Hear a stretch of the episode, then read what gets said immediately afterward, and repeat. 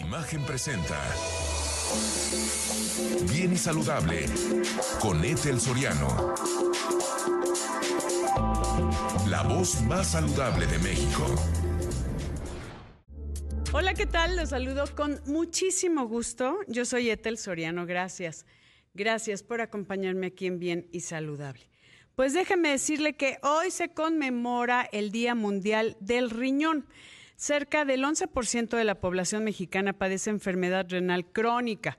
Y durante muchos años México ha sido el país número uno del mundo con personas que necesitan diálisis, lo que se traduce en cerca de 750 mil personas por cada millón de habitantes. Entre los pacientes adultos los síntomas se presentan hasta la etapa final de la enfermedad cuando el riñón trabaja por debajo del 20%, eh, con síntomas como piernas hinchadas, aumento de presión arterial, palidez, náusea, vómito y fatiga.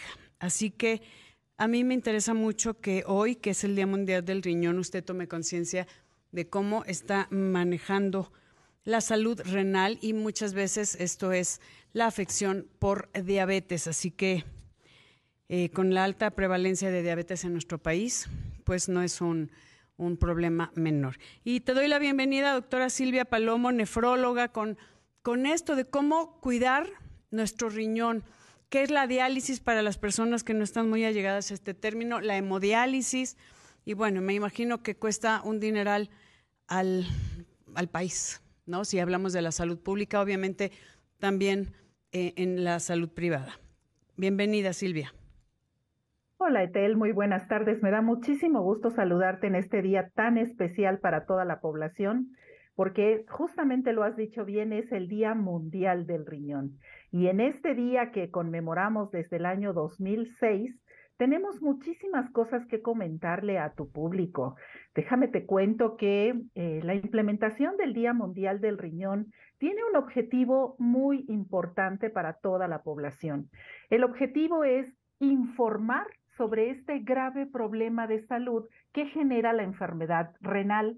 Al mismo tiempo de informar, quisiéramos decirle al público que hay muchas maneras de hacer prevención, muchas maneras de hacer detección y buscar atención médica oportuna. Por eso agradezco mucho la oportunidad que me das de platicar con tu público y estoy bastante lista para contestar cualquier pregunta que haya. Te lo agradezco muchísimo. ¿Qué te parece, querida Silvia, si empezamos, qué hace el riñón en nuestro cuerpo y por qué tenemos dos?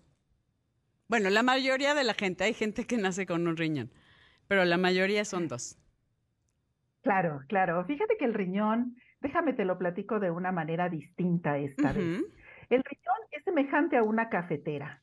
Todos conocemos una cafetera a la cual le ponemos un filtro, colocamos el café y solamente tomamos el café que se filtra a través de ese filtro. Justamente eso es el riñón. El riñón es el filtro más importante de todo el cuerpo, a través del cual pasa una enorme cantidad de sangre que depura o limpia sustancias que no necesitamos en el cuerpo. De esta manera, la orina que emitimos todos los días a lo largo del día contiene una enorme cantidad de sustancias pues que no necesita nuestro cuerpo. Esta función de filtración del riñón es una de las funciones más conocidas, pero déjame decirte que pues el riñón no solamente hace eso en el transcurso del día, el riñón es el responsable de que tengas una muy buena presión arterial. es el responsable de que tengas unos excelentes huesos. Él también participa en la formación de ciertas hormonas, como por ejemplo aquellas que nos ayudan para prevenir la anemia. El riñón también se encarga de que todo tu medio interno se encuentre en un balance perfecto, de tal manera que tú puedas funcionar a lo largo del día sin mayor problema. Entonces, como puedes ver, el riñón desempeña una enorme cantidad de funciones que, bueno, qué bueno que las podemos mencionar el día de hoy. Así es. ¿Y por qué tenemos dos? Bueno, tenemos dos porque nuestro cuerpo es muy sabio. Sabe que cuando que cuando hay algún problema en uno, el otro puede compensar estas funciones tan críticas para el organismo. Por eso tenemos dos. Hay enfermedades que afectan solamente a uno, pero desafortunadamente hay enfermedades que afectan a los dos. ¿Cuál es la, la principal causa de afección del riñón, querida Silvia? Eh, comentábamos acerca de, la alta prevalencia de diabetes en nuestro país y creo que la insuficiencia renal crónica es como algo que está, eh, bueno, costándole mucho, muchas vidas y mucha calidad de vida a la gente que lo padece. Sí, fíjate que en nuestro país las dos principales causas de enfermedad renal crónica ciertamente son la diabetes y la hipertensión arterial. No podemos zafarnos de esa realidad. No obstante, hay muchas otras enfermedades que están ligadas a la presencia de enfermedad renal. Por ejemplo, aquellas personas que tienen enfermedades reumatológicas como lupus, eritematoso sistémico, son también personas que pueden tener enfermedad renal. Una población muy importante es las personas que tienen cualquier enfermedad cardiovascular. Cualquier afectación del corazón puede hacer que se enferme el riñón. Y esto es algo importante porque también la prevalencia de enfermedad cardiovascular en nuestro país no es poquita. Entonces, como, como puedes ver, muchas de las enfermedades sistémicas que padece nuestra población afectan al riñón, aunque el riñón también tiene sus propias enfermedades locales. ¿Como cuáles? Como un bueno, tumor. exactamente, puede ser un tumor o hay un grupo de enfermedades que se conocen con el nombre de glomerulopatías primarias. Estas enfermedades afectan única y exclusivamente al riñón, pero tienen un impacto bastante negativo sobre todo el cuerpo. Entonces se originan en el riñón, el, el malo en el asunto aquí es el riñón, pero la repercusión sistémica no la podemos omitir. Que eso es bien importante que sepamos que eh, nuestros necesitamos para vivir los riñones. Eh, podemos vivir con uno, pero no es un eh, no es un problema menor de verdad cuando ya empezamos a tener sintomatología, que como bien decías, querida Silvia Palomo, es cuando el daño ya está bastante establecido. Pero es importante que sepan qué hacer, cuándo sí, cuándo no, se puede hacer eh, cuestiones de prevención o de tratamiento oportuno. Vamos a una pausa y regresamos, querida Silvia, amigos, y volvemos aquí en Bien y Saludable. No se vayan. Seguimos aquí en Bien y Saludable y estoy platicando con la doctora Silvia Palomo. Ella es nefróloga, ya que hoy es el Día Mundial del Riñón.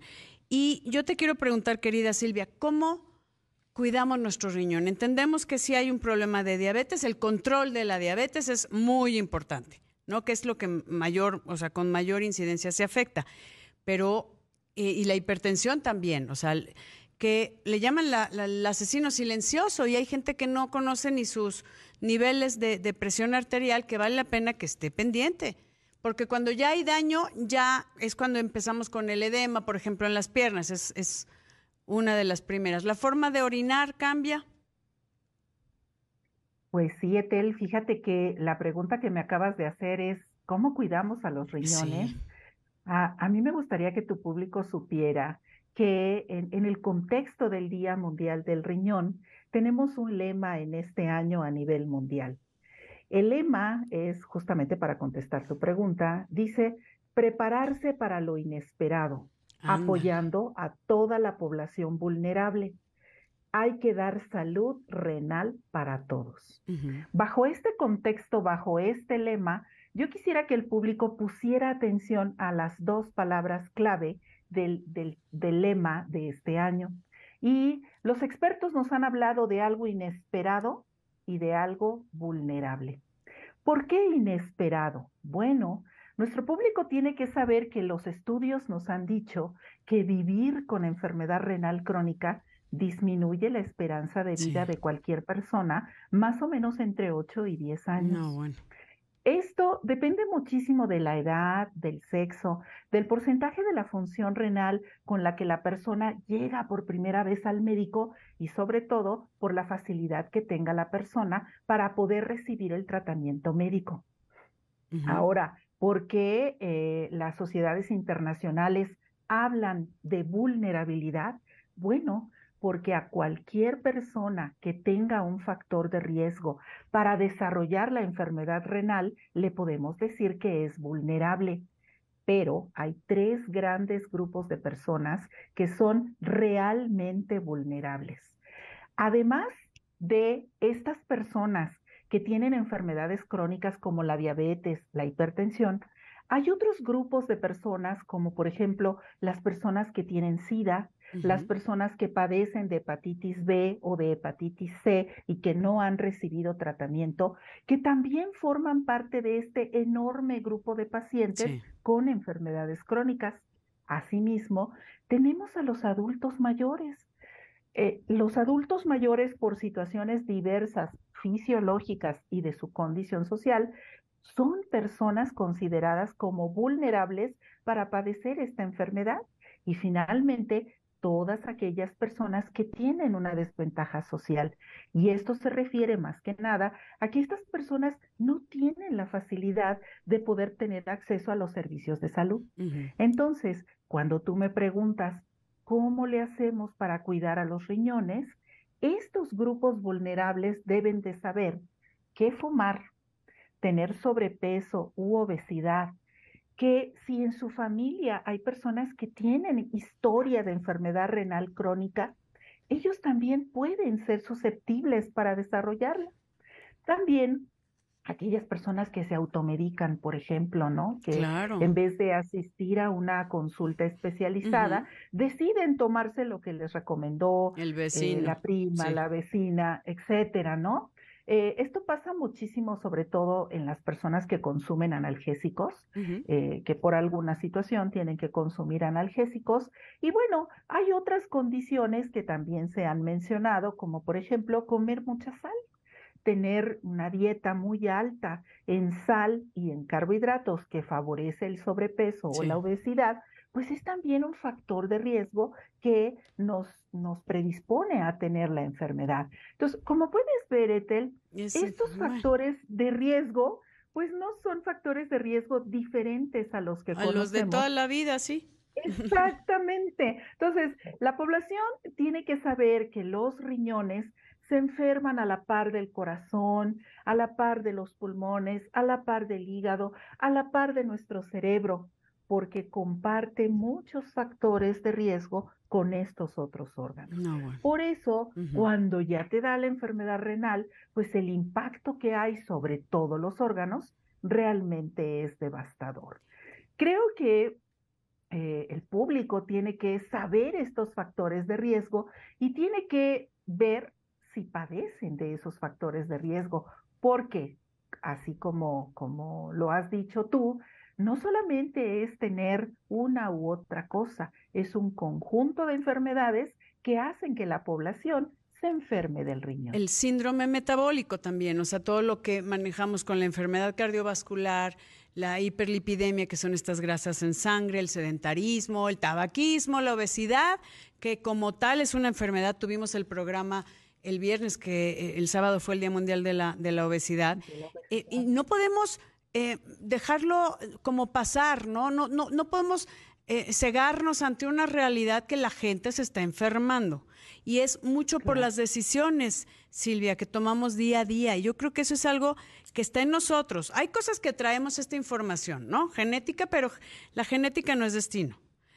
Y, pero sí la epigenética, el, el medio externo y las decisiones que tomamos cada día de nuestra vida para la enfermedad o para la salud. Pero yo creo que eso ya es una decisión de cada uno. Si ustedes como especialistas nos están repite y repite, haz ejercicio, mantente activo, porque ejercicio no es correr un maratón, es, tener actividad física y tener ciertos rangos tal vez en la semana de, de ejercicio que te muevas, ¿no? Y que tu sistema cardiovascular funcione y que tus articulaciones estén flexibles y que tus rangos de movimiento, que comamos mejor, que bajemos el consumo de carbohidratos, que mm, e, estés en tu peso, tantas cosas que ustedes de verdad, ¿desde hace cuánto nos dicen esto? O sea, yo creo que desde que eras niña también te lo decían los doctores a ti, ¿no? Y a tus padres. Entonces, Así es. ¿qué no estamos haciendo bien, Silvia? Y eso es bien importante. Fíjate, Tel, que qué bueno que me preguntas eso. Porque déjame te platico que muchas organizaciones académicas y no académicas, tanto del sector público como del sector privado, están apoyando cada día con más ahínco todas las actividades educativas para el médico y para el paciente en enfermedad renal. Estas organizaciones eh, también apoyan muchas actividades preventivas y apoyan algo de investigación en México. Pero a pesar de que año con año nosotros vemos a más profesionales de la salud uniendo esfuerzos, haciendo trabajos a favor de estos pacientes, todos estos esfuerzos siguen siendo aislados. Así es. Por eso es que los beneficios solamente están limitados a ciertos grupos poblacionales. Cuando tú me preguntas qué necesitamos, fíjate mm. que yo particularmente creo que hay dos vías fundamentales para mejorar la forma en que atendemos actualmente a todos los enfermos. Que aquí te voy a parar, querida Silvia, para que esas dos vías me lo digas al regreso de una pausa, porque es algo verdaderamente importante. No se vaya, quédese con nosotros aquí en Bien y Saludable. Platicando con la doctora Silvia Palomo, nefróloga, acerca del Día Mundial del Riñón, nos estabas comentando, querida Silvia, es, o sea, ¿en qué en qué le hemos regado, qué no hemos hecho suficientemente bien como para que de generación en generación vayamos mejorando. Porque seguimos con los mismos temas de siempre, que cuando tú eras niña y los médicos les decían a tus padres, hay que comer bien, hay que hacer ejercicio, no fume, aunque luego veías a los doctores fumando en esas épocas, ahorita ya no, ya no se ve cool, como decimos, ¿no? Bueno, como dicen los chavos, pero, pero seguimos eh, teniendo un estilo de vida no muy favorable, algunos. Pues, pues sí, Etel, la verdad es que tienes toda la razón. La gente del público pudiera decir, mm, estamos mm, escuchando pan con lo mismo. Exacto. Pero déjame sistematizar las cosas, déjame transmitir este mensaje.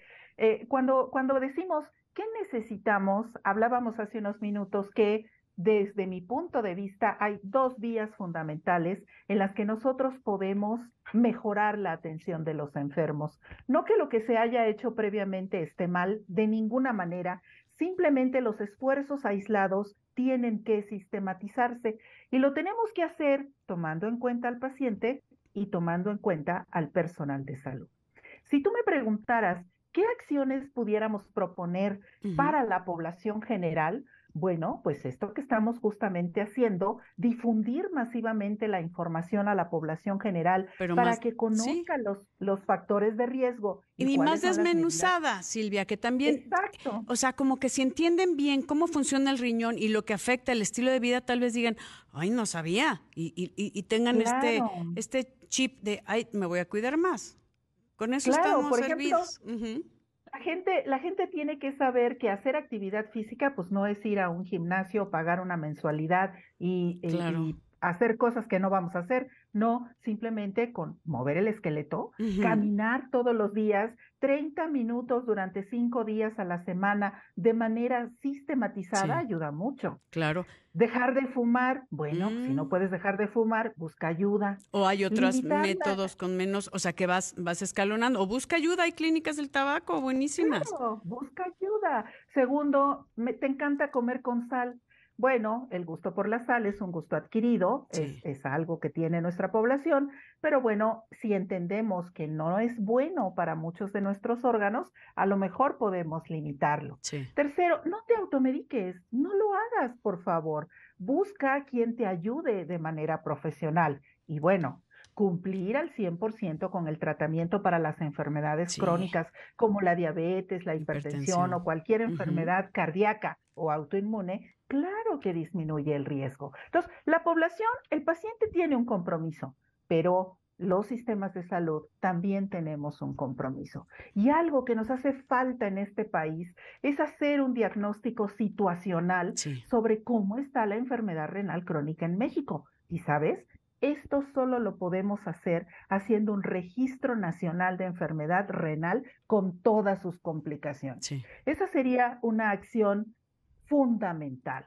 Otra acción importante y que me da gusto comentarla aquí en tu programa es que en las escuelas las personas que hacen los programas académicos dejen que los estudiantes tengan oportunidad de estudiar esta materia. Esta materia, nefrología, en muchas universidades no, no, no sé. No lo puedo creer. Entonces, pues aunque usted no lo crea, a veces... a estas alturas del siglo. No, no, no, no, bueno, es, increíble esto.